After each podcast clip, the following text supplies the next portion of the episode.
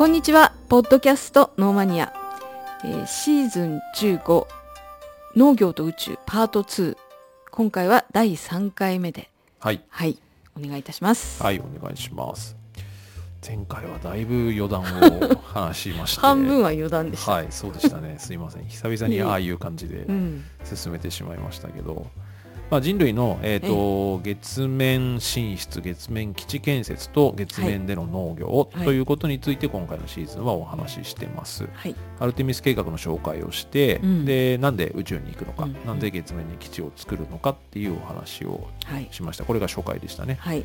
で前回は、うん。えー、と人類が月に進出した後に、うんえー食料と水確保しなきゃいけないよねということです、はい。あの月で月に基地を作って移住した時にはどうやって水を水と食料を手に入れるのか、地球から運んでいたらやっぱコストがかかりすぎるので、うん。月で何とかして手に入れましょう、うん。じゃあそのためにはどうするのかっていうところの話でした、はい。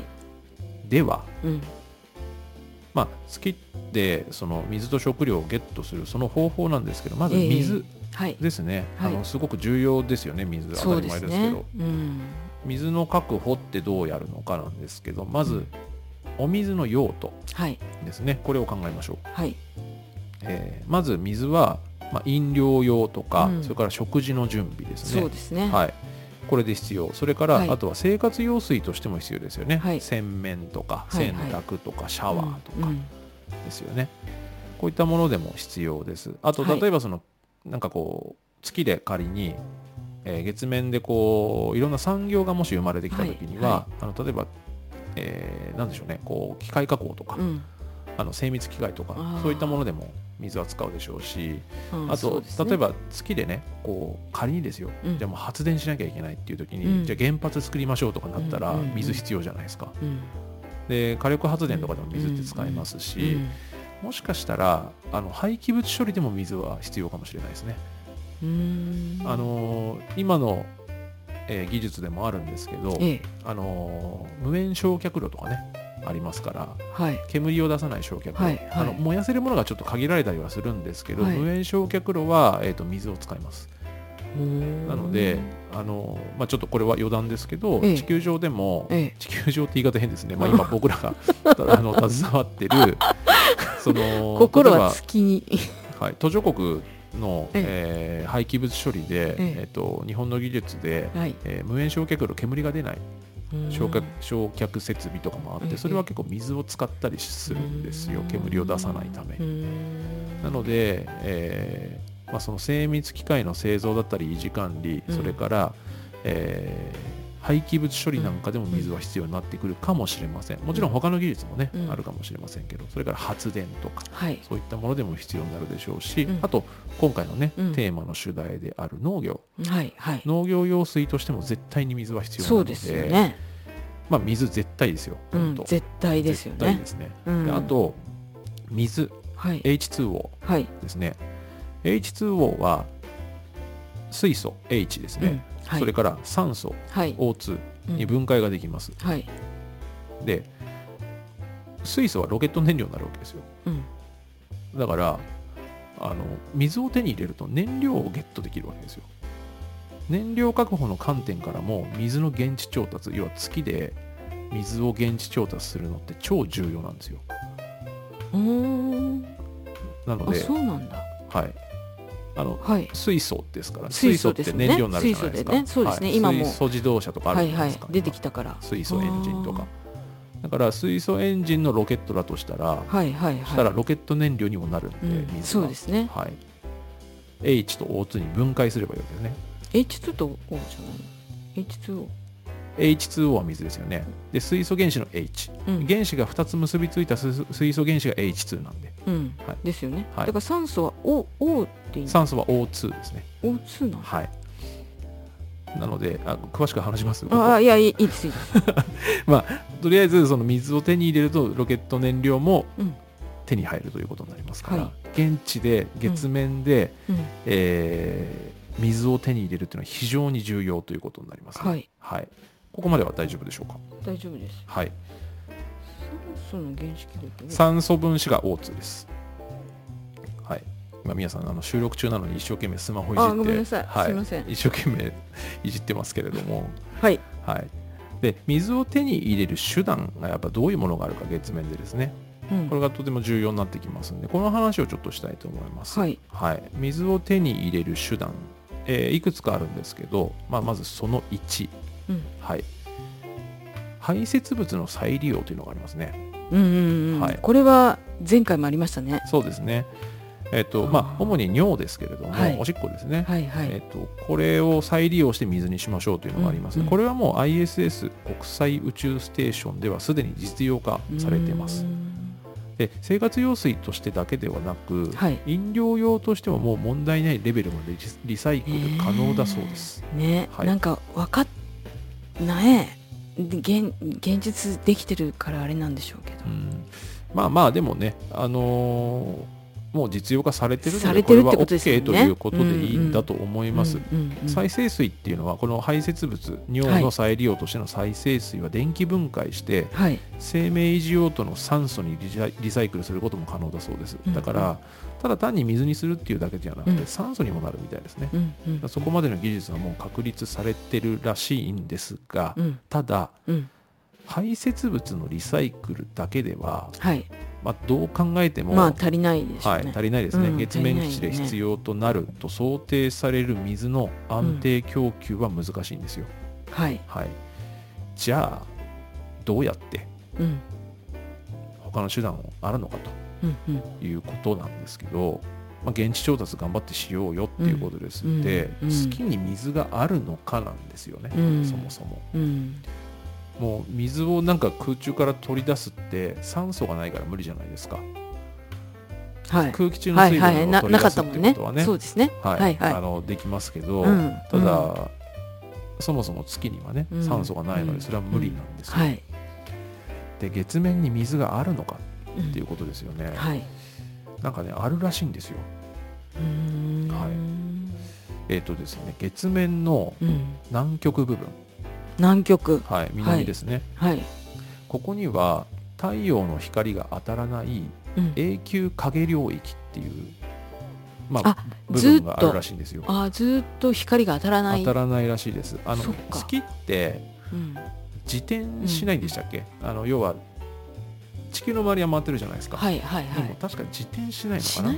だから月って地球に対してうん。ずっと同じ面を見せ続けてるんですよね、あでそうすると月の裏側とかうん。要はずっとこうー太陽に太陽が当たらない部分っていうのが必ずできるんですよ、なるほどね。でその南極部分もやっぱり永久影領域と言われて太陽光が当たらないらしいのでマイナス170度ももしくはそれ以上がずっと続いてるらしいんですよ。うんこの部分に大量の水を確認できてるらしいです。でこの南極部分の水ははい地表面はい。じゃなくてどうも地下にあるっぽいと。地下とか、まあ、もしくはそのクレーターってありますよね、はい。あのはい。はい。月の表面。に、ええクレーターのくぼみの奥深くに存在しているとされています、うーん。で液体じゃなくて、うん。氷のような存、状態で存在してるんじゃないかとも言われてますね、冷えてますからねまあそうですね。うん。あとまあ大気がなくて重力も6分の1って考えると、はい。その液体で存在することができないのかもしれないですね。流れてっちゃったり飛んでっちゃったりするのかもしれないです。ちょっとここは何とも言えないし、ね。多分誰も確認ができてないと思うんですけどはい。地下とかクレーターのくぼみの奥深くってやっぱ結構ハードルが高いですけど、うん。まあ一応あるっぽいと。うんだからこの月面地下に存在するとされる水を調達するには、まあ、まず正確な場所の特定。うん。それからこの地下にあるんだったら採掘してそれを運搬してあと貯蔵するっていうその手段の確保を月面でしなきゃいけない。あとは氷だとしたらその氷を溶かす技術も必要はいってことですよね。はい。はいそうですね。はい。溶かせるんですかね、100度の時にところに持っていくと溶けそうじゃない？その大気がない状態でそう大気がない状態で氷を溶かすってどういう作業になるのかなっていうのもありますし。うん。まあ持っていくのにも大変かもしれそない。うですね、まあ、場所の特定からねまず始まるんでしょうねまあそうですね。は。はい。どうやってほ地下にあるんだったら掘る。そうですね。その採掘しなきゃいけないですよね、うーん。で今南極の話したじゃないですか、はい、永久影領域があるよという話をしました、その地下にうん。氷みたいな状態であるっぽいようん。水があるっぽいよって話しましたけど、はい。近年の研究では南極部分以外にもうん。実は広範囲に水が存在するんじゃないかという指摘もあります、まあ、これもちょっとこれからね、うんあのうん。いろんな研究が、はい。えー始まるんでしょうけれども、はい。であの月レゴリスの話しましたよね。月の表はいはい。面にある、ガラスはい、ガラス状質の部はいはい。分ですね、でここにあの水酸基っていうものが含まれてるらしいんですよ。うん。水酸基って難しいですよねこれ。うん。水酸基、まあ、OH ですね、えっと一つの酸素に、えー原一つの酸素原子に一つの水素原子が結合した一価の基もうよくわかりませんね。全然わかりませんけど。まあ水の元になるようなものってことですかね。まあ水酸化水酸化物イオンって言えばいいんですかねこれは、うん。なのでまあまあその水に近しい、えー原子が含まれているとうんうんいう可能性ですね、月レゴリス、まあ、月の表面には。なのでこの水酸基、まあ、OH ですけどこれはうんうん。元素記号が、うん。この OH はエネルギーを加えれば水に変化するんですって。へえ、はい水酸基ってそもそもその H 水 H2O じゃないですか、うんうん。そこから H の一つが欠けたものを指すらしいんですよ、っていうことですもんね、はい、なので、これにエネルギーを加えれば水に変化するので水資源として活用できる可能性があるそうです、もうなんか分かりませんねここは。難しくて。わかりませんけど、はい。私のさっきの O2 と O の謎が今解けました。それはちゃんと言語で説明できますかあの酸素原子酸素原子が O でっていうのを覚えてたんで、なんで O じゃないんだろうって。O とやっぱり原子一つじゃダメでなんかくっついて分子に酸素分子として O2 だったなっていうの、分かったよって話うんですね、そうそうそう わかりました、はい。すいません。い。失礼しました、でそれが分解して H2 水素とくっついて水になるっていう、はい。すごい何十年も前教わったことを思い出したな何十年も前ですね、何十年も前です。はい。よ、まさかね 今ここでその話がねまたこう、まあ、役に立ったのか分かりませんけどうん。何十年も前の学習が、ね。えー、蘇ってきましたね、酸素分子。うんまあ、月レゴリスの中に、うん。うんまあ、水酸基 OH、うん。まあまあ、いわゆるみ水的なものが含まれていると、で、はい。そこから水を、うん。あのー取り出すことが可能なんじゃないかという可能性もして、指摘されてます、はい。水資源として活活用できる可能性ですね。うん。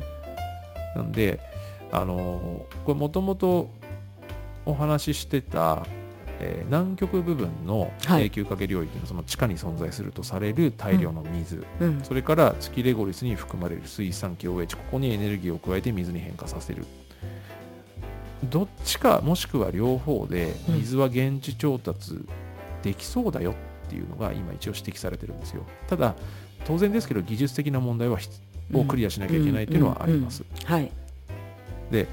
仮に技術的な問題をじゃあクリアできますよとなったとしてでこの南極もしくは月レゴリスから、うん。えー水を調達できますよとなってその次の段階の課題としては、うんえー月面で現地調達した水が、まあ、うんそのままうんうんうん飲料用とか生活用水とかに使えるのかどうかっていうのは、うん。まあ、現時点ではまだ未知数ですね。うん。はい。でうん。おそらく人間がはい使用可能な状態まで、まあ、やっぱ浄水はしなきゃいけないでしょうと。浄水っていうのは水を清める。そう、まあ、ききれいにするっるってことていうですねこと。ですね。はい、はい。で農業用水としてもおそらく同様でしょう。あの人間が飲めない水を農業用水として使うのは、まあ、もちろん安全性はねちょっと基準は違いますけど、まあやっぱりね人間が飲める基準まで持っていきたいですよね、うん。ということです。で月面での浄水技術とか、まあその設備をねうん。どうするみたいな、そういう問題はまあありますけれども、まあいろいろと課題は今お話ししたようにあるんですはいけど、はいはいひとまずね技術的設備的な問題はあるけど水の現地調達は目処が立ちそうです、原料になるものはありそうだみたいそうですね。まあただこれも、うん。そのありそうだなんですよ。ありそうだな。結局うん、現地で誰かやってるわけではないし、はいはいはい。これから多分月に行って、うん。アルテミス計画とか、その月面開発計画の中で、はい。えーまあえー、と日本だったらねアルテミス計画に参加してるんでそれがメインになるでしょうけど、うん。もう月行ってうん。で水取れるかどうか。